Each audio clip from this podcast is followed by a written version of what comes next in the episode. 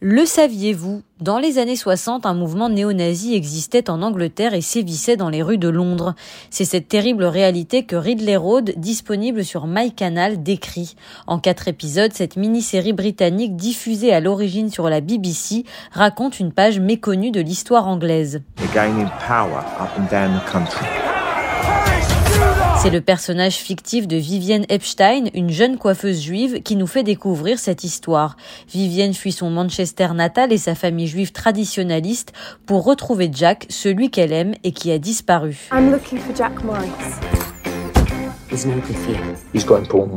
L'innocente jeune femme débarque dans le swinging London des années 60 entre mini-jupe mariquante, brushing proéminent et tube des Beatles. Mais en cherchant Jack, Vivienne va découvrir que son oncle dirige un réseau juif clandestin de résistance au fascisme, le groupe 62, qui se réunit dans une petite rue de l'est de Londres, Ridley Road.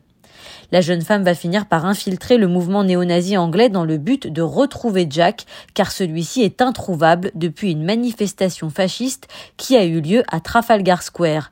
Abracadabrantesque me direz-vous, pas tant que ça, car le groupe 62 et cette manifestation ont bel et bien existé au pays de Winston Churchill. Les nazillons anglais défilaient alors au cri de Meurs Judas, saint de brassard à croix gammée. La série montre bien une Angleterre à deux vitesses, entre une jeunesse assoiffée de et une classe pauvre dépassée par la croissance économique galopante du pays et séduite par l'antisémitisme. Interprété avec brio par Agnès O'Casey, le personnage de Vivienne connaît une véritable émancipation au cours des quatre épisodes. De petite brune timorée, elle devient une blonde incendiaire dont l'action résistante va changer le cours de l'histoire car elle réussit à séduire le leader du parti fasciste anglais.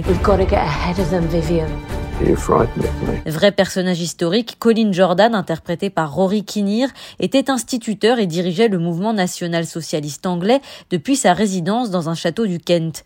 L'homme finira par faire de la prison pour avoir fondé et équipé une organisation paramilitaire, Fer de Lance. Mais il est mort libre en 2009 à 85 ans.